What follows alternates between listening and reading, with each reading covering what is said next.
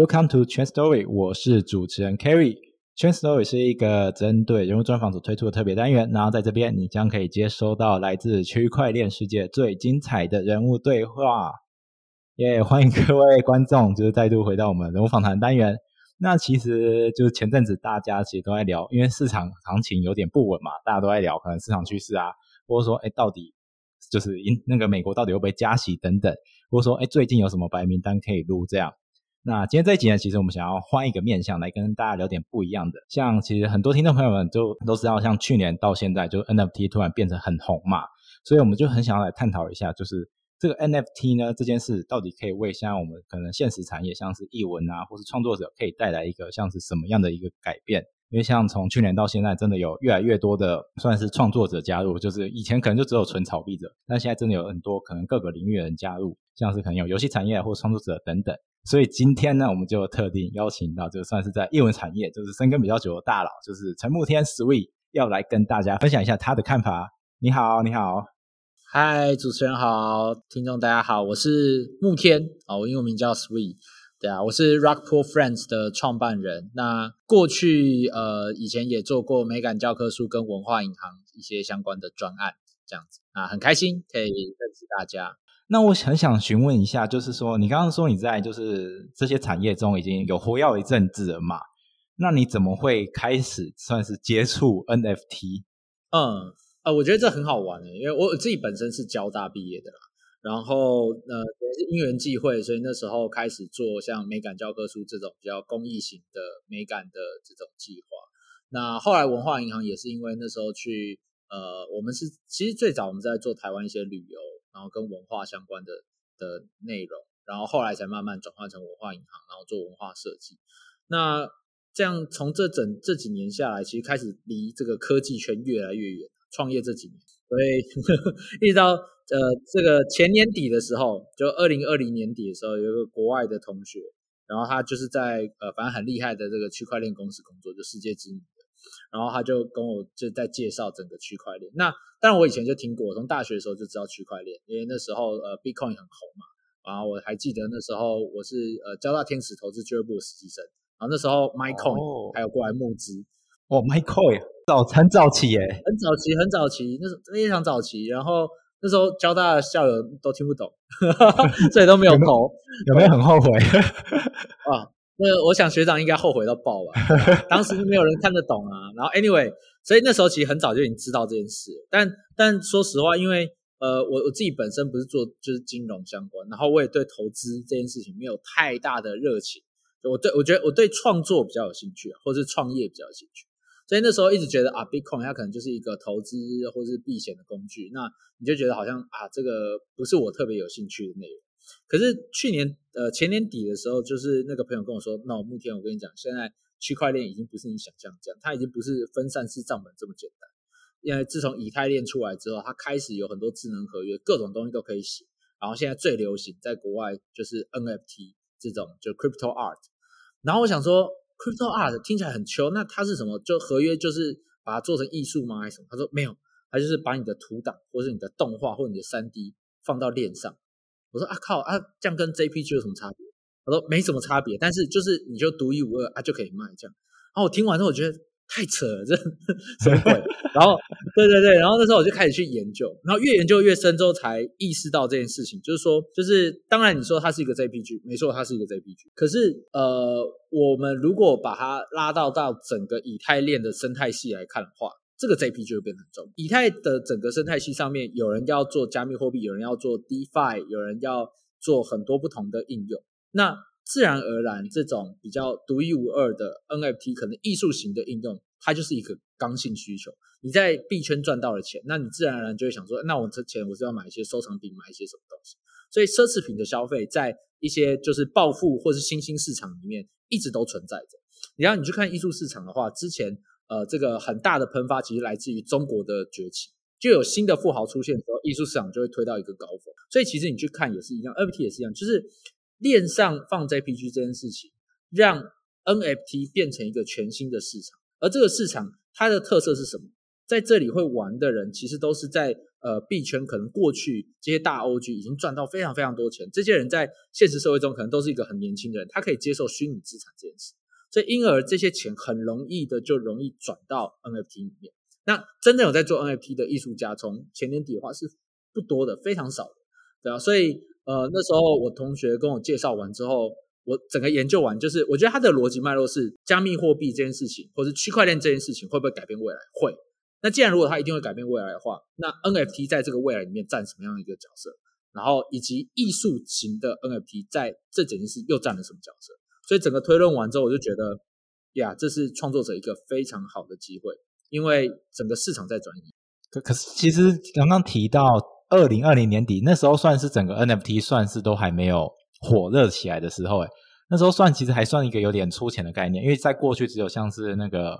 加密猫嘛，就是 Crypto Kitties，哦，对对对，然后 Crypto Punk，对对对，然后后来才慢慢有什么 NBA Top Shot 等等，那时候其实大家都还处在一个算是摸索的阶段，对，所以那时候你就很相信了，对，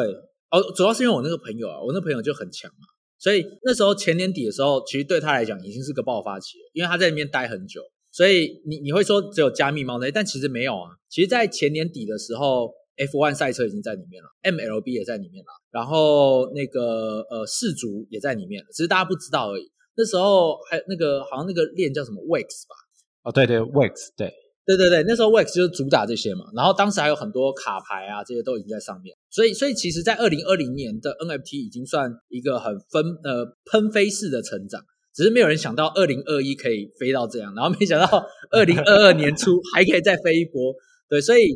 所以其实那时候呃那时候我们就我们在研究的时候，已经觉得那个市场算蛮大的。然后在二零二一年初那时候，Hashmask 哦这样讲起来，你看其实才过一年多，现在就好像在讲股，你知道吗？好像我在讲一个什么历史事件，币圈一天，人间十年，真的超级有感觉。我现在跟这些玩 NFT 人讲说，哎，Hashmask 你们不知道吗？他说那是什么？对，曾经交易打趴那个 Crypto Punk 的的的一个的蓝筹啊，大家心中的蓝筹。当时他发明的 Bonding Curve 太屌了，那个 Bonding Curve。他一开始好像是从零点一亿开始卖，然后卖到最后三只是一百亿，然后那三只还真的卖掉了，所以你就会觉得说，哎，如果因为它都是盲盒啊，而且它的盲盒是真的用呃智能合约去做那种 fair launch 的，像现在的盲盒都有点就是你你也不知道到底是真盲盒假盲盒，但那个时候是非常在讲求去中心化的，所以当时的那个盲盒是它会有一段就是他先把那个盲盒的乱数，然后先做一个 hash，然后把 hash 先写在链上来确保它不能自己去乱动。啊，anyway，这个很复杂，但当时的那个 Hashmask 那一档，它卖了一一万六千个亿吧，如果我没记错，还是多少？反正很多。虽然那时候在年初的时候币价才一千五、一千六而已，可是你看一千五、一千六乘以一万多个亿，其实它也是就是呃忘记多少钱，反正算一算台币可能有个十亿之类的吧，对吧？那那那时候你就你就会知道说，哇，这真的很疯狂，就是它是一个很明确的市场，只是很多人还呃台湾还没有人知道它在干嘛。所以当时我们就在想说，呃，如果这市场还在建构当中的话，其实这是我觉得对台湾创作者而言啊，或者对任何创作者而言，都是一个非常好的机会，因为里面竞争者很很很少。你现在你要去去做一个创作者，你你前面有多少艺术家在你前面卡位？你要当一个设计师，不好意思，聂永真还在线上，就是就是还有这么多厉害优秀的人才正还正在前面。所以呃，我我觉得。你那个 NFT 它可以让很多的创作者，他因为旧的人还没进来，但现在你当然看到什么迪士尼什么都进来了。我们那时候在看的时候，会觉得其实像迪士尼啊，像这些超级大牌，其实都还在观望。那当然，现在在一整年的洗礼之后，现在他们都要进场。而我觉得目前还是有很大的机会，因为这些人进场都还是在做 IP 变现。对，我觉得还有很大的空间是，呃，我们一些新的原生的 NFT 艺术家是有机会的。哎，我这样讲太长了。不会不会，其实它就还在一个比较偏向早期的阶段。那它后面有什么衍生性的应用，其实就是等待大家去发想。其实它也没有什么一个局限性，就是你想得到，搞不好这东西就可以可能有更多的未来性。对啊，你就看嘛，就是像这逻辑跟加密货币一样啊，就是现在加密货币持有者应该全球多少三亿人之类的嘛，对啊？所以当全世界人都进来之后，那这里的市场肯定。还在成长个十倍二十倍，应该不是问题。嗯，其实还是一算是一个蓝海市场，要应该是这么说。对对，未来其实它它还有很大的一个成长性。那那时候你是直接就开始炒币，也就应该说投资 NFT 了吗？还是说你是偏向想要去创作这一部分？哦，我我当时呃有买，但是因为我本来就不喜欢投资的人，所以我没有真的很认真在买，就买就乱买嘛，然后买几个我自己觉得不错的，然后就都没有赚钱。就是我觉得他他的作品上是我我喜欢的嘛，但是但是当时并没有去管说到底社群红或不红。对啊，我我个性是比较偏这样。像 Solana 之前有听到一个朋友就分享一个案子给我，他说：“嘿，他是濒临绝种动物的叫声呢。”然后会觉得哇靠，超酷的。然后我也我就没管那么多，就买了这样。所以我的逻辑比较不一样啦，我是比较就是喜欢，就因为我就比较偏创作者类型。对啊，那当时的想法比较像是偏创作啦，并没有真的想说哦，我要靠投资这个致富。对，说实话是没有的。对啊，所以那时候就开始在想说，哎，那可以做什么样的案子？所以在去年的时候，真的呃找了蛮多人跟呃艺术家或是伙伴团队，然后做了各种尝试，然后一直到现在。所以我们我从我真的是看着整个去年二零二一年的区块链史，然后就那时候那时候那时候那个什么 B A Y C 发的时候，然后我我也看不是很懂，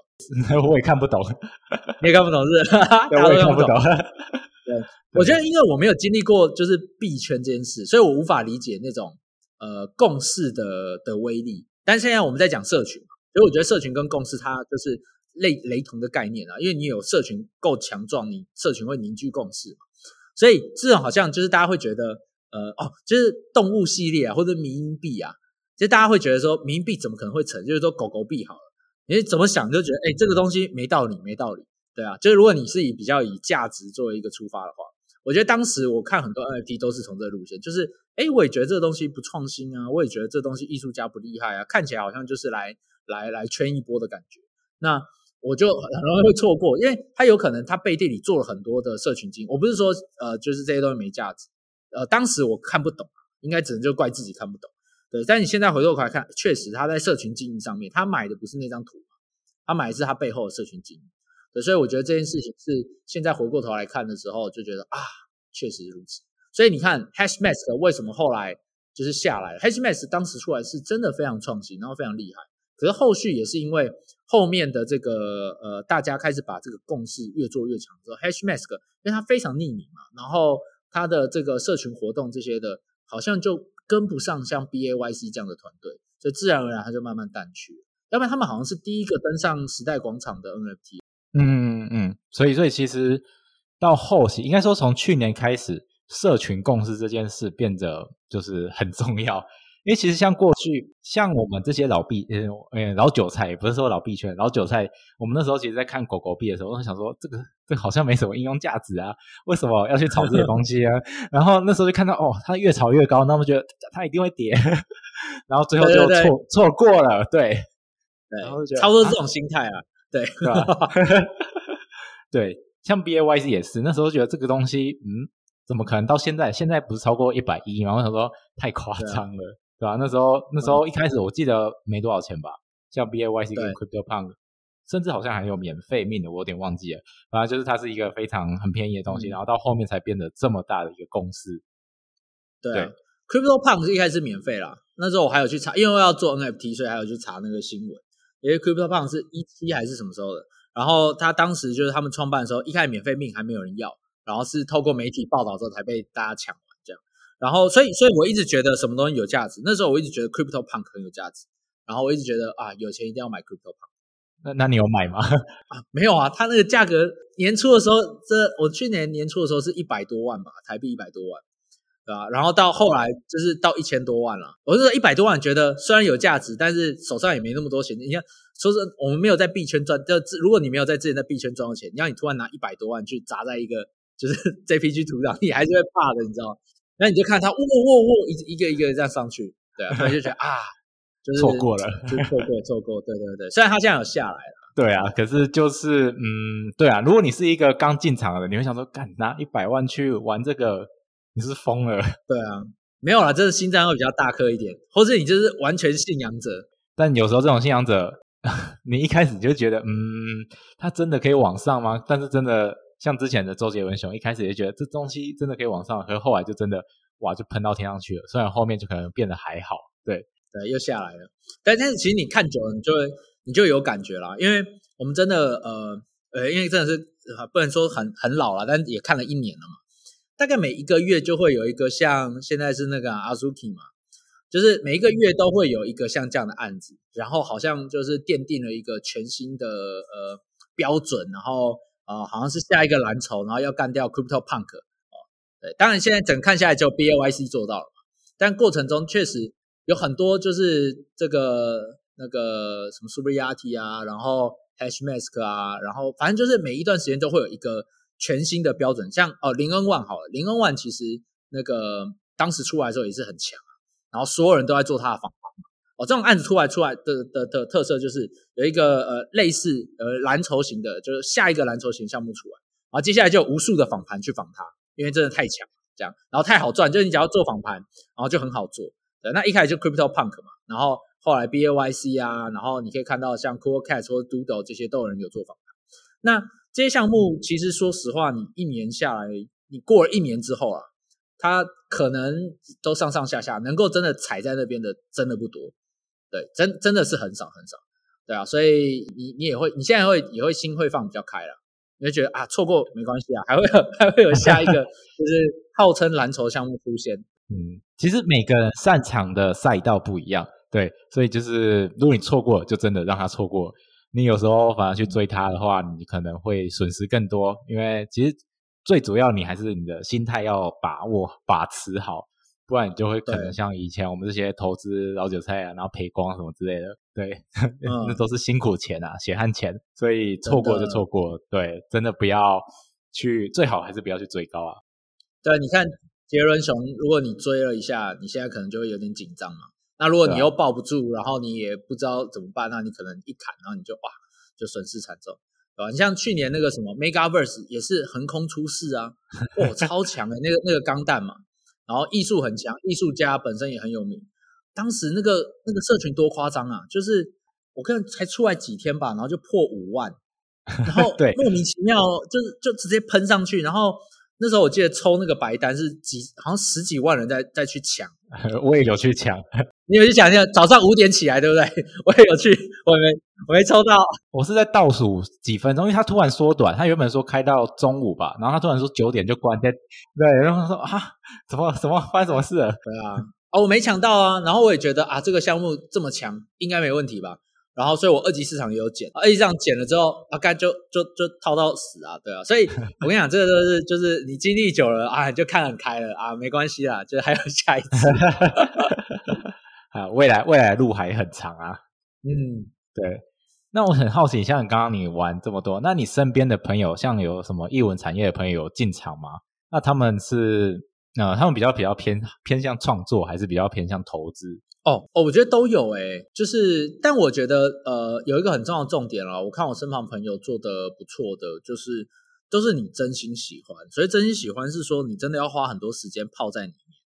就我刚刚讲嘛，就是为什么有些东西会被套住，那原因就是你你真的没有待在那社群，对啊，因为我那时候就在忙我自己的项目啊，所以我其实也没有太多时间去社群互动。所以，当他里面当他发生一些事情的时候，啊，大家对他开始社群对他开始没有信任的时候，你没有办法及时知道这件事。等到你知道的时候，他就已经开始往下杀。那当然，你对我来讲了，我有些时候我说实话，如果你问我的话，我买我我买的东西，我自己有些时候都觉得它是当收藏用。所以你说它下跌的时候，我要不要马上就停损或干嘛？有些时候我也不一定会这样做。对啊。因为因为我就觉得啊，反正我当初买就觉得 OK，就放着哦。所以你们心心态会比较偏向收藏，就是真心喜欢这个东西，而不是可能它可以为你带来一些报酬之类的。对，像我我对啊，我我当时买 Megaverse，我是真的蛮喜欢它的，就我是觉得它美术真的做得好，对啊。所以当然陪人，你还是心里会干，就觉得哦，收藏一个，对对对，就收藏一下。然后那个什么，就是我我觉得只要我看到的朋友啊，只要你是真的很用心，在各个社群里面。然后跟他互动，然后很真心的去，例如说他有些二创啊，然后去参与啊，其实呃时间放长一点来看，其实都是赚的。那当然说现在可能还是属于 NFT 的牛市嘛，所以不确定长期怎么看。但至少截至目前为止，只要你真的有用心投入的话，应该都是赚的。我很多艺术家朋友都被我们被我拉进来，我一直跟他解解释说，啊，整个区块链会改变未来，然后所以区块链的艺术或是这个艺文产业，它是一个很大的空缺，然后要把大家拉进来之后，那。通常我是跟他有些时候就合作一个小案子干嘛的，那他有这个过程中就赚到一点点钱，赚到一点一台币，然后就开始买跟卖。那因为他们自己艺术家，然后会找到一些他们喜欢的作品。那通常你真真心喜欢，然后你混在那社群里面，你的投资眼光通常都还蛮精准，所以其实他们都有赚到钱。嗯，是，可是一开始他们都还是比较偏向投资居多嘛。我觉得投资是偏收藏投资。我觉得艺术家们在买这些作品的感觉，跟我们那种好像币价，然后算一下，然后可以出场，那种感觉有点不太一样。就好像你你二十年前在在市集里面看到村上隆的作品，那你可能会觉得说，哎，我真的喜欢这，但你不会想说啊，村上隆十年、二十年后会涨到什么？你不会想那么复杂嘛？你当然可能会觉得说，哎，这艺术家不错，可能会涨哦，它有一些特色哦。然后那你就买下来，然后你就抱着。对，所以我看到蛮多艺术家，真的是他是真心喜欢。像 Clone X，我觉得就就有拉到一大票，因为 Clone X 从就是他们最早期做的那些作品，就是你可以看得出来，他们是很用心要经营一个时尚产业。对，所以他在每一次的发作品，还有包含他社群里面的互动，就是那些艺术家懂懂懂做三 D、懂做游戏的这些人，一看就知道他们是完整的啦。对啊，所以他们就一直盯到爆到现在这样。对啊，那当然也就就赚到对，所以。呃，对啊，你现在就像你讲的，每个人有每个人赛道。哦，我觉得创作者在这边，如果你真的有心用心去混的话，应该都还不错。嗯，那像像很多创作者进场嘛，而其实他们都不太会，就是像可能发东西啊这些之类的。你对现在这些，你对市场上现在。的类似现在很多创作者在可能在 Open Sea 啊，然后可能发个东西，可其实它是很难卖出去。你对这个有什么看法？因为其实怎么讲，如果你没有后面的可能团队等等之类的，其实你真的要销售出一个东西，在 NFT 市场目前我觉得还是非常难的。嗯，没错，因为这个逻辑是这样。我跟你讲哦，在二零二一年初的时候，是真的很好卖哦。就是我有朋友他说，他们就是只是想想示范一下怎么用 Open Sea，然后他就随便抓一张图片。然后跟大家解释说，哦，其实就这样哦，很简单哦，就可以用。然后按上去之后，然后就卖掉。哦，是直接上传 Open Sea 的合约这样而已吗？对，上传 Open Sea，对，然后就卖掉。在二零二一年初的时候，因为那时候他他可能还只是只是想示范一下这，然后一不小心就随便盗个图，然后就 干就卖掉了，莫名其妙。对啊，然后我们我们当时也是啊，就几乎也没什么社群，然后有一些插画，我就丢上去而已。然后我们也是试哦，对我我自己那时候我们也是哦，我们那艺术家的插画也还不错，然后就丢上去，然后。就卖掉了，然后我们还赶快跟他买回来，因为那个不是我们正式要发的的的图片，我还花了两三倍价钱说，哎，不好意思，你可以回传给我吗？我没有要卖。当然现在完全不是了嘛，就是不小心传上去，然后就被人买走了。对对对，我们只是想试试试一下这个工具到底怎么用而已。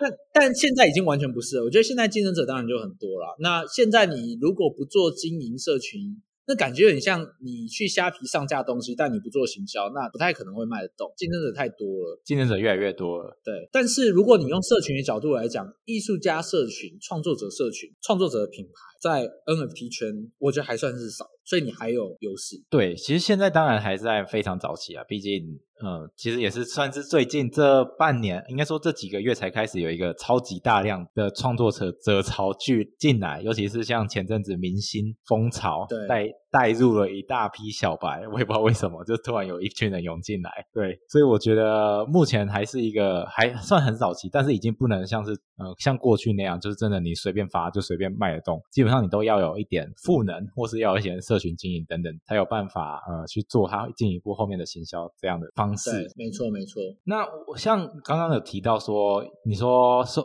N 玩 NFT 的人，他比较应该说创作者这群的人，他比较在买 NFT 是比较偏向说他是真心喜欢这个东西，然后去收藏它。然后像我们这些玩币的人，就是可能比较不懂艺术人，就可能看它的价格。那很多人就说，可能这是两个不同属性的人。你怎么看待这个说法？因为我听说有一些创作者就是不太喜欢他们就是这样讲，他说你没有在炒币啊，你只是玩 NFT 等等之类的。哦。我觉得确实是这样，没错啦。就是呃，我我觉得确实 NFT 又变了一个新的圈子。那以前不是会讲什么链圈、币圈吗？就是因为这链圈、币圈可能就也已经变两挂人。然后 NFT 圈现在又又有一点，就是又又是一个一个新的新的一挂这样。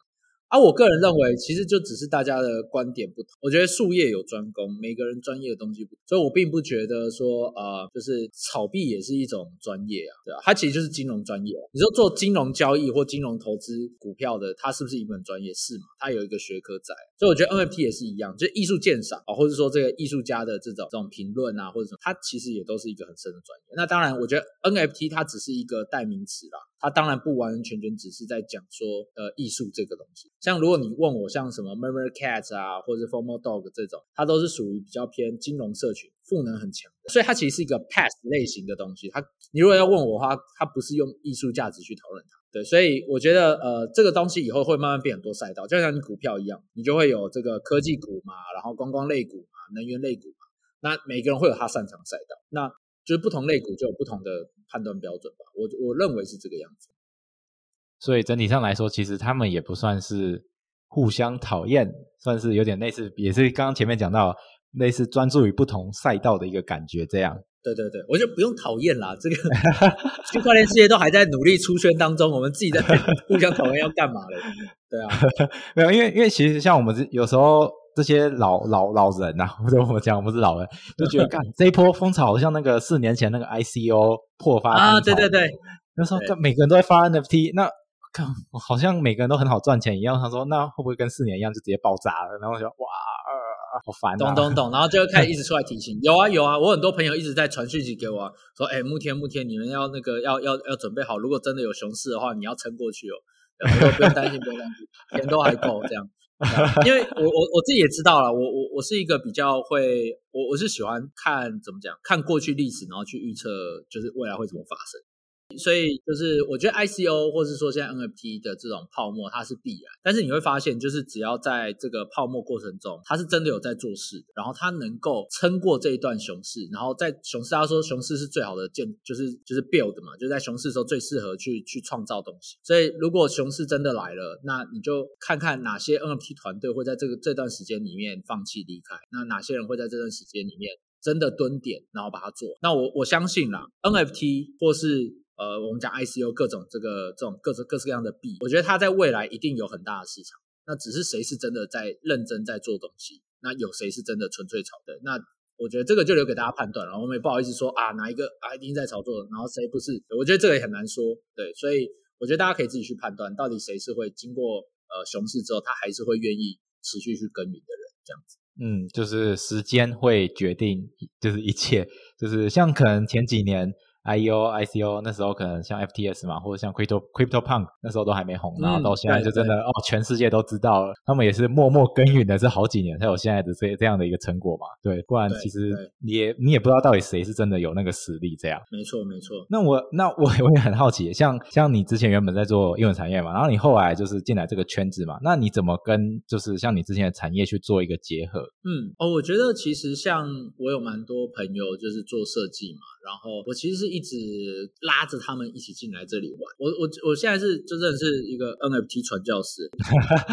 反正我我相信你们也是啦，所以你会一直跟你的朋友一直讲说币圈啊什么的，对啊，那我我觉得我自己也是这样，那只是说我我我的传教的逻辑就比较不会是跟他讲说哦这个很赚钱，所以你要冲进来做，就是不是那种 formal 性的传教，而是我我需要让他们真的真实的知道说。就是这个东西在未来的应用是什么？然后为什么这个对创作者重？所以其实我我其实已经拉了非常多朋友进来，然后一起做这些创作。然后同时像我现在呃，我们在 RPF 这个社群，那社群里面其实蛮多喜欢译文类型的创作者。我们里面还蛮 nice 的，就是你进来之后，你会感受到我们社群的氛围是一种比较呃有爱的，然后互相会就是讨论一些想去哪里看展啊或干嘛的人。那这些呃创作者来到我们这个社群之后。我或者说，我们其实一直在想是怎么样可以让这些创作者进到呃这个 NFT 的世界。所以，其实我过去也开了好几堂课，那未来也会陆续开下去。那这个课程其实我会蛮希望可以跟他们分享国际上各种 NFT 的案例，然后还有到底什么是区块链，什么是智能合约，什么是 NFT。对吧？那前几次的直播其实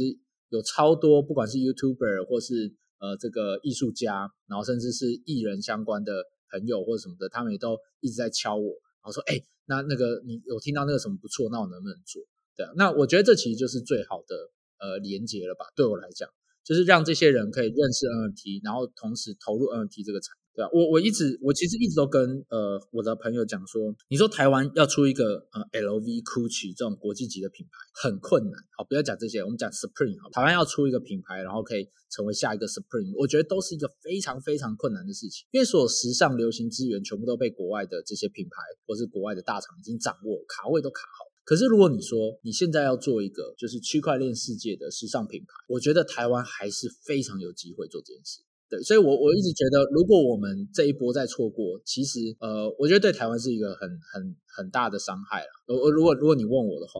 对，你看台湾其实就是半导体产业那时候有有踩到嘛，然后电脑产业有踩到，对啊。可是两千年的网络，其实台湾呃一算是有踩到，但是好像一直都没有办法做到国际等级那种前几名的公司，对啊。那那这件事情就，我觉得区块链它又是一个超级大反转，就区块链有机会，我觉得有一些 DeFi。的项目确实有有踩到世界级的。其实，其实以台湾的开发者团队来说，台湾团队算很强的，有蛮多团队都是蛮有名的，在像可能有上币安等等之类。没错，没错，我知道，我知道，对啊，所以我觉得这个很赞。那我我认为 NFT 它可能也是一个机会，就对那些开发团队、工程团队，像 DeFi 这些，我觉得都很厉害。那 NFT 是不是也有机会也做到这种世界级的等级？对，所以我现在跟每一个创作者或是设计师朋友，都跟他们讲说，对啊，赶快进来，然后组一个台湾队，然后去打世界的市场。这样，嗯，确实，因为像这种东西，你有时候单打独斗，就是 可能也打不赢国际嘛。你的确是需要一群人，然后一起去 support，算是你这个梦想，你这个目标。然后大家一起去往这个目标迈进，有点有点又有点类似现在在讲的那种道的概念，对。然后大家一起去为这个目标去前进，然后最后完成那个目标，这样。对啊。而且我觉得，其实不只是创作者，其实有很多 Web Two 的人都应该要可以进来。举例来说，像做群众募资的，其实群众募资就超适合用智能合约来处理啊。就是因为群众募资它支持这些创作者，那以前是有点像预购嘛，其实现在就群众募资就很像电商或预购感觉。但事实上，它其实是可以把整个机制，然后支持创作者，然后到你用了这些东西，还可以获得未来的也许创作者的空投，然后甚至分润。当然分润会跟法律会有一些关系，但。就是我觉得这整件事情，其实台湾有很多 Web Two 的产业也可以结合起来，所以呀，我觉得就是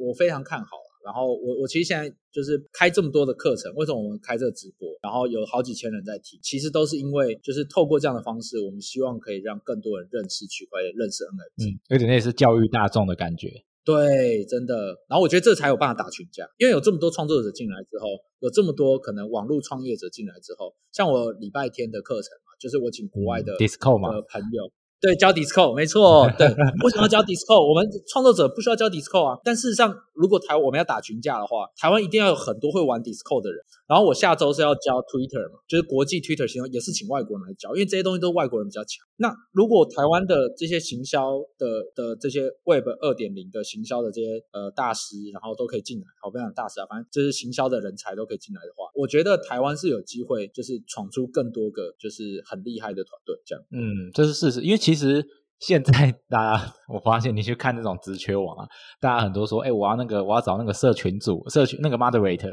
然后我要找，对对对，然后说，哎，都找不到人呢，就是台湾真的真的不太有这个人才，对，真的要找真的很难找，所以希望我开这个课之后可以有更多的教。其实我那个课结束之后，我要开始来征才，因为像。光我们群组里面就一堆人在问说，哎，我要去找哪找哪边去找骂的，对吧？可是问题是他们可能连机器人怎么架设都不会，这根本没办法。对啊，对啊，其实其实，嗯，台湾的确有这方面的一个落差，因为其实 Disco。以前的话，台湾大部分都是打 game 的人在用嘛，但是其实游戏一对，但是以前国外其实就很盛行，就像用 Reddit、用 Twitter、用 Discord，但是 Discord 在台湾算是去年，去年这 NFT 开始爆发之后，才开始有越来越多人会使用，因为我也算去年才开始用的，我之前也都只看 Twitter 而已，对，因为那时候觉得好难用。对啊，其实我跟你讲，就连 NFT 好了，NFT 在上半年度的时候，其实用 Discord 行销的还不算太多。就是就是，它是大概在去年年中的时候才变 Discord 变成一个必备的。在去年年初的时候，其实 Discord 呃 Twitter 为主，Discord 为辅这样，但现在完全反过来。嗯，对啊，现在其实大部分真的都是以 Discord，因为它里面的可以操作的东西很多，像有机器人啊，然后或是一些嗯发奖励的动作，反正就是它操作性可能还可以给等级啊，或者说你有给一些可能打一些相关的用语，然后你就会变成什么身份之类的。反正它比 Twitter 对有更好的一个管理系统。对，只是这些东西基本上全部都是英文的，然后大家也不知道从哪里学起。对，我觉得所以所以有人说推那个 Discord 是最适合 Web 三的社群软体，因为你如果要做到这种像道这种去中心化知识组织，你自然而然要很多这种社群的工具跟互动啊，Discord 的自由度完全有办法做到。嗯嗯，对啊，所以其实真的，大家如果还没有用 Discord 的人，可以去听一下，就听一下那个 Sweet 在这礼拜，哎，在二月，哎，像这礼拜天应该是二月十三的课嘛？二月十三号，二月对，二月十三号的。那如果你错过了，没关系啊，你可以加入那个 RPF，也不会跟你收钱，反正你就加到我们 Discord 里面，我们会把课程放在里面，包含前面介绍 NFT 国际上各个 NFT 的艺术家。然后包含介绍什么是 NFT，它跟区块链智能合约有什么关系？对，就是我们基本上我们的课程都有讲。嗯嗯，其实就是目前你在那个直播讲的东西，其实算是新手非常需要。因为其实那时候我大概我有去听一下，然后然后我就觉得，嗯，这个东西其实大家都需要。因为那时候你不是还邀请了像是那个杂学校的地瓜地瓜校长，还有像肖雨辰，就是那个。台湾霸，台湾霸就是还有那个三叶文的那个那个小光，对啊，就是我找设计师、艺术家跟那个 YouTuber 嘛，就是这这三个族群。对，那他们其实一开始都完全不懂，哎，也是一堆人在问我，所以我就想说啊，那我干脆直接开一个直播，让大家听懂。这样。嗯嗯嗯嗯，然后让对越来越多人可以就是跟上这波趋势，然后去跟世界去做一个对抗。嗯，对。那我很好奇，那现在如果要加入你们这个就是 RPF 专案的话，是去直接购买你们的那个头像就好了吗？还是说可以直接到你们 Discord 社群去跟你们？就是互动游玩哦，我就欢迎啊！就是不管你有没有买，都欢迎加入我们的社群。我们这里很 nice 啊，就是呃比较不是那么就是呃一直在讨论就是地板或者什么。我们的路线比较不是这样讲，就是真的蛮蛮真心的一群人会跟你交朋友，所以大家是是真的会变很好朋友那种。然后。呃，我们的社群，但当然，如果你希望我们可以有更多关于 NFT 的讨论的话，你可能要购买我们的 RPF。那你购买就是，如果购买一支跟购买四支会有点不一样。那反正你如果有购买 RPF 的话，我们里面有一个非常专业的 NFT 投资大神，就是我们叫他妈咪啊，他是二零，反正他是二零一六一七年就在玩那个 Crypto Kitties，就他从那时候就在投 NFT 投到现在，真正的 OG。跟我这种这种，对对，我这种去年进来我都不好意思说是 O G 这样，对，但他那是真的 O G。然后他，因为他现在每天都花十几个小时在全世界的社群 NFT 社群互动，然后他每周会出他自己的研究报告，这样，所以也很欢迎就是到社群里面。但这个这个，因为那个妈咪说这个这专业有价。所以他他是说，就是他就是一定要购买 N 那个 RPF 的人才刚才可以去才可以参加这样。对，所以我觉得状况是这样的，就是呃每个社群不一样。如果说你是艺术家社群的话，我我我我就我的我的，我就会讲说，如果你真的喜欢我们艺术品，就买一张，然后当收藏，然后跟我们一起互动，跟我们一起玩。对，但我知道就是你们的社群比较偏哎币圈的，那我就会觉得说，呃，如果你想要就是投资 NFT 的话。我觉得妈咪算是呃蛮有经验的，那可以听听看他的一些想法。对，所以我很呃对啊，就是欢迎大家可以到我们社群里面来这样子。嗯，那就是 各位听众朋友，我会把就是 RPF 的那个连接放在下面，然后大家就是可以去看一下，就是可以进去玩一下，说哎里面有什么特别的东西。那如果真的想要支持一下的话，也可以购买一下呃他的 NFT 这样。哎，我好奇你们是发一万个吗？你们那时候在发行的时候？嗯，我们原本目标是发一万个。但那时候因为市场的关系，我们只卖了三千个。对，那现在是不卖了，所以就是你只能到二级市场。哦，就是限量，已经已经售罄了。对对对，对，所以我们是三 K 的案子。